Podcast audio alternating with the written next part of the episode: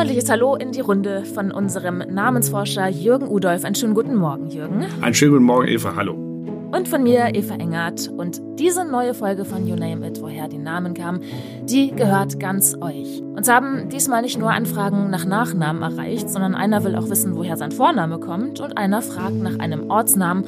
Ja, und Jürgen kriegt das ja alles hin. Das ist sowas wie eine kleine Party heute. Wir haben einige Menschen in der Aufnahme und wir legen einfach direkt los.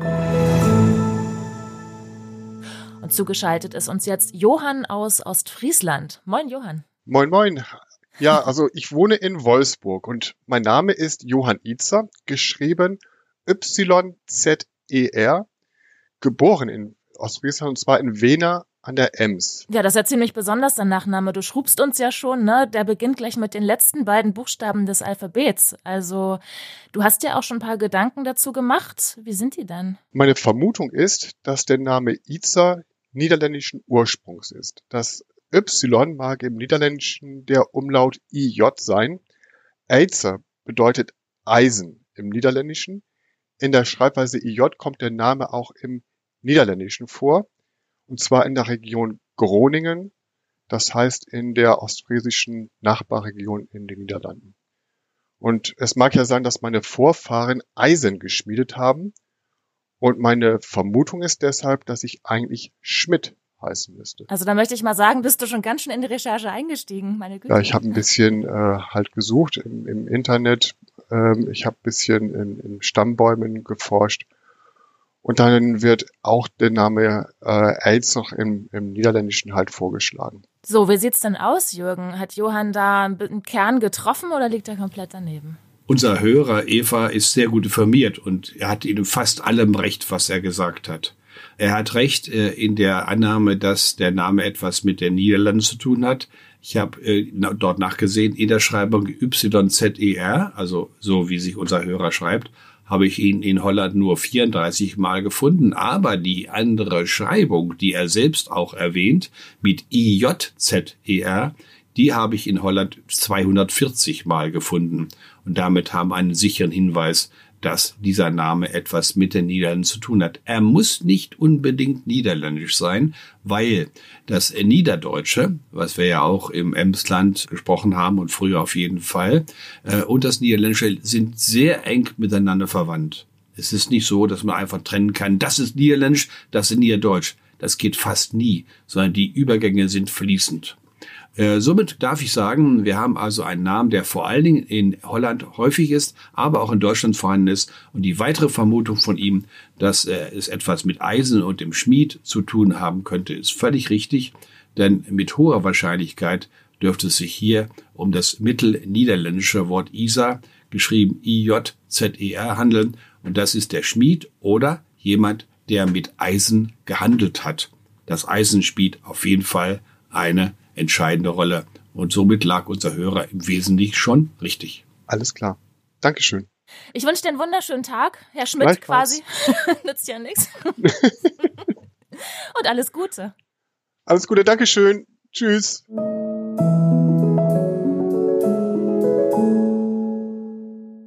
Hallo Eva, hallo Jürgen. Moin. Ja, äh, Sven, du heißt wie eine Feinkostmarke, wie ein Fleischsalat. Ähm, von der Herkunft meines Vaters weiß ich, äh, dass mein Vater genauso heißt wie der Gründer der Fleischkostmarke, aber ähm, verwandtschaftlich hätten wir nur etwas über 16 Ecken mit dieser äh, Feinkostmarke zu tun. Wir wollen das Mirakel auflösen. Es geht um den Namen Hohmann. Und Sven, auch du hast dir schon einige, viele Gedanken gemacht. Sag doch mal, was dir da schon durch den Kopf gegangen ist. Ja, ich habe natürlich bin äh, ein Hörer der der ersten Stunde von eurem Podcast und ähm, habe von Jürgen natürlich auch die Hinweise, dass man äh, Verbreitungen im Internet äh, verfolgen kann, auch genutzt unter anderem auch der Hinweis, dass dort einige Sachen über die Telefon-CD äh, dargestellt werden. Und das habe ich genutzt und habe festgestellt, ups, äh, hier werden ja sehr, sehr viele Treffer im Berliner Raum als auch im Hamburger Raum angezeigt. Aber von meinem Vater her habe ich, ähm, ich sag mal, so als Nachlass auch eine Ahnentafel bekommen, äh, die mein äh, Opa damals äh, im Deutschen Reich auszufüllen hatte. Und daher weiß ich eigentlich, dass unser Familiengrad gar nicht aus dem Berliner oder Hamburger Raum abstammt, so dass ich gewisse Sachen, die der Jürgen immer sagt, dann kann man dort Verbreitungsgrade äh, örtlich eingrenzen, war ich der Meinung, das stimmt bei unserem Familiennamen überhaupt nicht ein, denn laut Ahnentafel äh, stammen wir aus den pommerschen Gebieten und da gibt es einen Gottfried Johann Hohmann, der 1792 geboren wurde und der wurde in Pieske geboren, wenn ich das richtig, äh, dieses Altdeutsch auf der Ahnentafel ähm, lesen konnte. Und das liegt heute in den polnischen Gebieten. Und noch anschließend zu sagen, von meinem Vater gefragt, was heißt denn eigentlich Hohmann, war er der Meinung, dass das eine äh, Art aus diesen, ich sag mal, polnischen Gebieten, wo man auch früher Deutsch gesprochen hat, ist und so etwas wie Dorfschulze oder hoher Mann des Dorfes bedeuten könnte. Boah, einige Ideen. Jürgen, hm? jetzt kommst du. Ist da schon was, ist da was drin? Auch hier, Eva, ist unser Hörer sehr gut informiert. Äh, Sven hat mit Recht gesehen, dass die heutigen Telefon-CDs die wir nutzen, ja sich auf das heutige deutsche Sprachgebiet beziehen.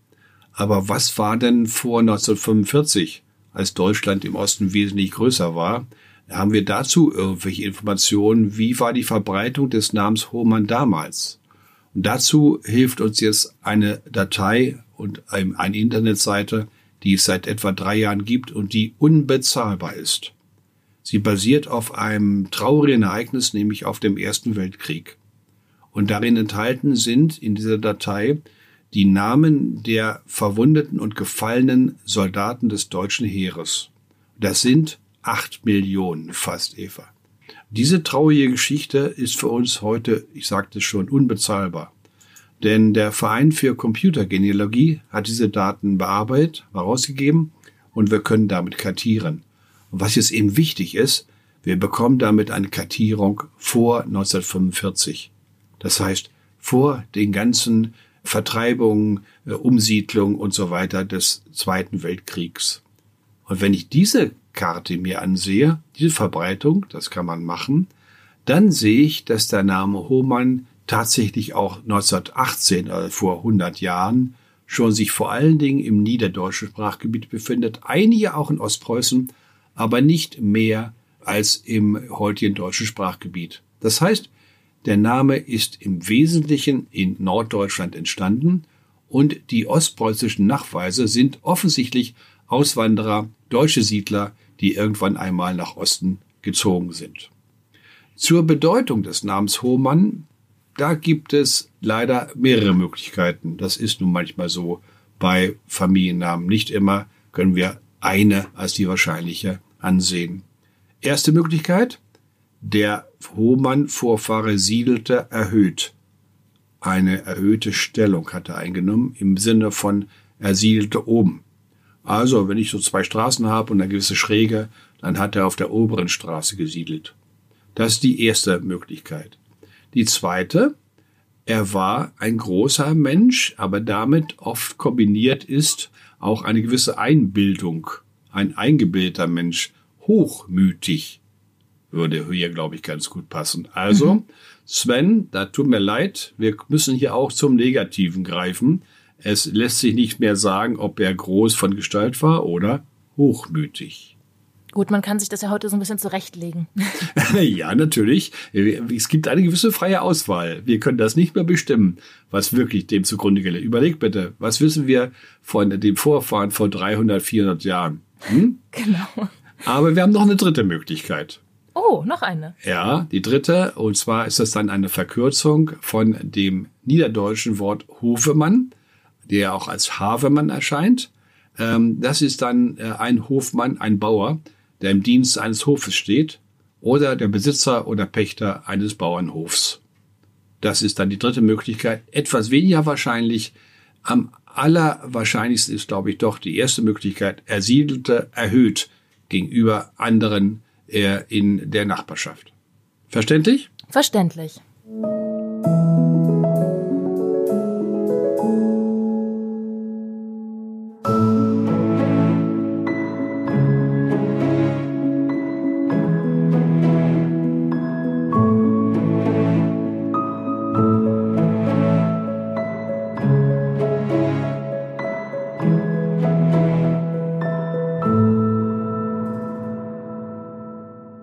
Jetzt haben wir hier jemanden, der will gar nichts zu seinem eigenen Namen wissen, sondern was zu einem Ort. Guten Morgen nach Frankfurt, Jonas.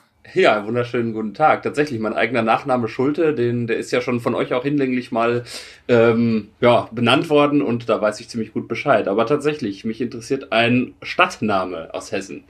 Und welcher Ort bewegt dich da und warum? Ja, und zwar ist das die Stadt Lampertheim. Das ist so, meine Verlobte wohnt dort. Ich selber wohne aber in Frankfurt und ich fahre jeden Freitag halt von Frankfurt die eine Stunde mit der Regionalbahn nach Lampertheim und höre dabei, weil es Freitag ist, natürlich auch immer fleißig euren Podcast, den ich äh, sehr toll finde und immer wieder spannend. Und äh, natürlich hat mich das dann auch mal bewogen, äh, mal zu gucken, Lampertheim, wo kommt denn das her? Und die, der Grund, warum ich jetzt euch gefragt habe, ist, da gibt es offenbar eine, na ich sag mal, Kontroverse beziehungsweise Uneinigkeit über die Herkunft des Stadtnamens. Ähm, da gibt es nämlich irgendwie zwei Theorien und ähm, ich weiß nicht, ähm, ob ich die Theorie schon benennen soll, die beiden, oder ob ihr das ihr lieber Na macht. klar, wenn du einiges an Recherchen hier betrieben hast, immer her damit. Ja, genau. Es gibt äh, irgendwie zwei, zwei Dinge. Und zwar zum einen äh, Langobardonheim als ursprüngliche Fassung oder als älteste bekannte Fassung würde auf eine Gründung durch die Langobarden hinweisen. Ähm, zumindest dort, na, so wie es klingt. Und äh, das zweite ist äh, Langbadheim, also Heim des Langbad oder Lampert oder Landbert. Ähm, und äh, was ich gelesen habe, sind äh, geht die Tendenz eher in das zweite, also Landbertheim, also Lampertheim ne, nach diesem Namen.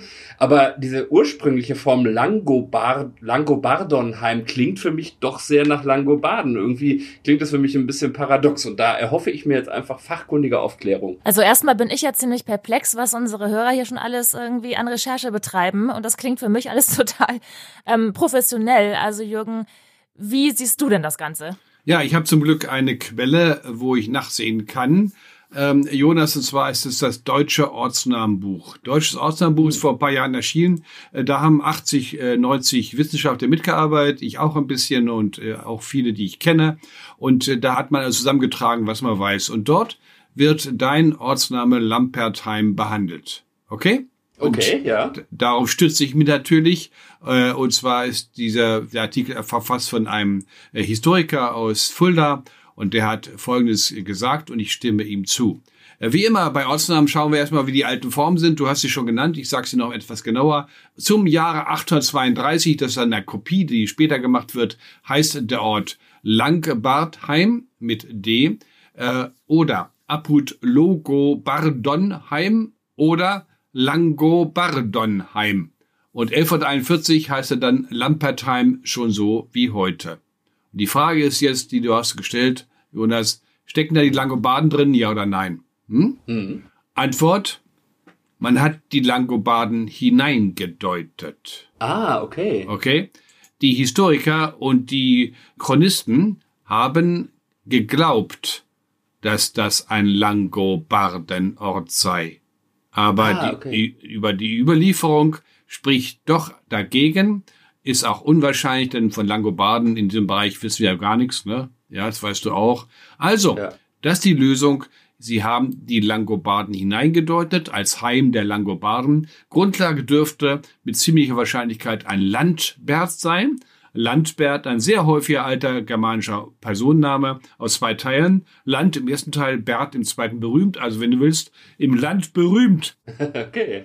wäre die Grundlage für die Person, die jetzt in Lampertheim noch weiterlebt. Von ihr wissen wir gar nichts. Wir wissen nur, dass äh, der äh, Name dieser Person in dem Ortsnamen steckt. Also das ist der Vorschlag der Lösung und ich halte ihn für überzeugend. Jetzt habe ich nur noch eine Frage. Ja. Warum, ähm, was ist die Motivation von Menschen gewesen, diese Langobarden hineinzudichten? Ist das irgendwie, waren das ein, ein toller Volksstamm, den man sich gerne irgendwie als Wurzel mit, mit reinnimmt? Oder warum haben sie das gemacht? Nein, die Chronisten kannten äh, die, die, die Langobarden aus ihren Schriften, die waren ja, das waren ja Schriftgelehrte, die also auch lesen konnten, im Gegensatz zu vielen, vielen anderen Menschen damals. Und äh, man hat dann sehr gerne äh, einen Ortsnamen umgedeutet. Hast du heute noch, wenn du Berlin hast und du fährst nach Berlin, dann kommst du am Bären vorbei, ne? Hm? ja? ja. Weil man denkt, weil irgendjemand gedacht hat, der Bär steckt da drin, Berliner Bär und so. Das stimmt ja alles gar nicht, so ein slawisches Wort, muss ich nä- näher erläutern. Menschen tendieren dazu, einen undurchsichtigen Ortsnamen durchsichtig zu machen. Und Ah, dann okay. greifen sie zu ähnlichen Wörtern oder Namen und setzen den da hinein. Das ist eine ganz übliche Geschichte und hier ist es offensichtlich bei den Chronisten passiert. Die Langobarden werden ja vermutet, ähm, ja, man weiß nicht genau, es gibt auch Bardowik bei Lüneburg, da hat man schon Langobardowik daraus gemacht, habe ich ablehnen müssen, habe mich wieder unbeliebt gemacht, wie so oft, wenn ich sowas mache, ne? Ja. ja. Und aber wir wissen, wo die Langobarden gelandet sind, in der Lombardei in Norditalien. Dieses Wort, dieser Name Lombardei enthält in der Tat das Wort, den Namen der Langobarden. Das finde ich ziemlich spannend. Okay? Wieder was aus der Geschichte gelernt. Ja. Und du, Jonas, wenn du dann wieder im Zug sitzt, nächsten Freitag, kannst du dir selber zuhören. ja, das äh, freut mich sehr. Und äh, dann werde ich vielleicht dem einen oder anderen äh, Lampertheimer das, äh, diese Geschichte dann auch nochmal erzählen können. Die wenigsten werden es wahrscheinlich wissen, was da so hintersteckt. Und äh, ja, wunderbar. Vielen Dank. Bitteschön. Ja, sehr, sehr gerne. Ja, bei uns kriegt man immer so ein bisschen Wissen to go. Ein Nerdwissen kann man ein bisschen mit angeben. Ich freue mich schon. Schön, Jonas. Jawohl. Dann freuen wir uns, dass du dich freust und wünschen dir einen ganz herrlichen Tag. Ja, ja das wünsche ich euch auch. beiden auch. Ich freue mich äh, total auch auf die heutige Folge. Also, ne, ich freue mich auf alle Folgen. Ich freue mich einfach auf alles. Danke. Das ist eine gute Einstellung, gute Einstellung. Ja. Behalt den ja. dabei. Ja, gerne, auf jeden Fall. Schönen Tag euch und alles Gute.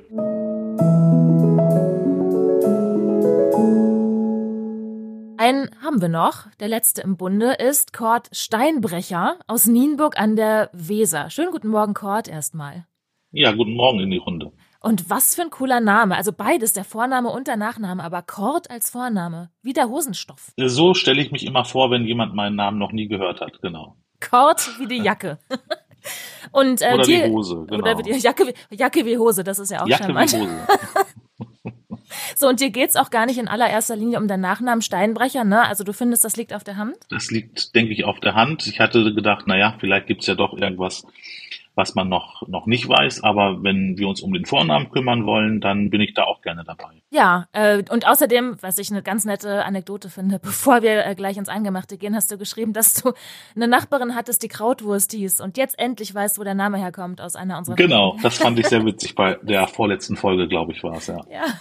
So, Jürgen, Kurt Steinbrecher, was können wir ihm denn mitgeben? Ja, Kurt, also Steinbrecher hast du schon gelöst, das ist völlig klar. Das, äh, das, der Steinbrecher oder Steinmetz, ne, der arbeitet im Stein, oder hat im Steinbruch gearbeitet, das ist nicht besonders schwer. Genau. Vielleicht noch interessant, es gibt auch die niederdeutsche Variante. Nienburg ist ja auch ein Bereich, in dem früher vielleicht immer noch ein bisschen Niederdeutsch gesprochen wurde und wird. Steenbreker haben wir dort als niederdeutsche Variante. Ne? Okay. Mhm. Das ist also kein Problem und Chord ist im Grunde ähm, Chord auch kein Problem. Du wirst gleich sagen, ach so einfach ist das.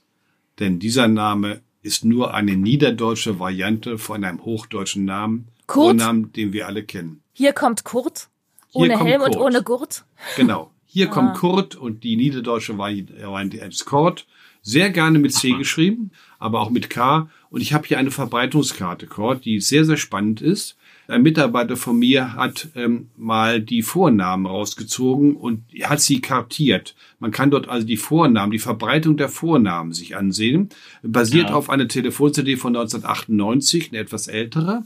Und da haben wir Kord 1200 Mal als Vorname, ja? Mhm. Und das Zentrum liegt bei Nienburg, aber hundertprozentig. Ja? Na, das passt Was? ja.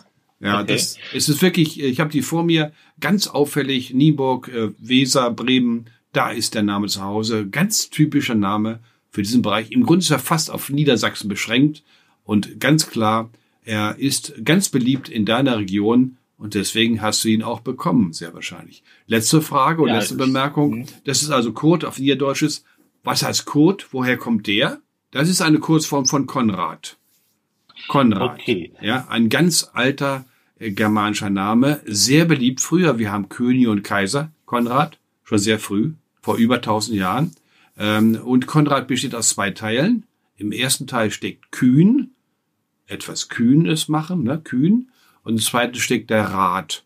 Und der Rat ähm, war für alte Germanen ein wichtiger Hinweis. Wer einen guten Rat gegeben hat, war sehr geschätzt. Ne? Ein guter Ratgeber äh, hatte ein hohes Ansehen. Ist klar, ne? Wenn ich irgendwas vorhabe und mir rät jemand, gibt einen guten Rat, dann vergesse ich das nicht, dann nehme ich das ernst. Und vielleicht noch ein Hinweis auf den Gott der Germanen, den obersten Gott, der hatte zwei Raben auf seinen Schultern sitzen Und diese Raben haben ihm alles erzählt, was in der Welt passierte. Deshalb wusste dann Odin oder Wotan genau, was in der Welt passiert ist. Auch hier spielt der Rat und die Ratgebung eine wichtige Rolle. Das, Kurt, ist, glaube ich, alles, was wir zu deinem Vornamen sagen können.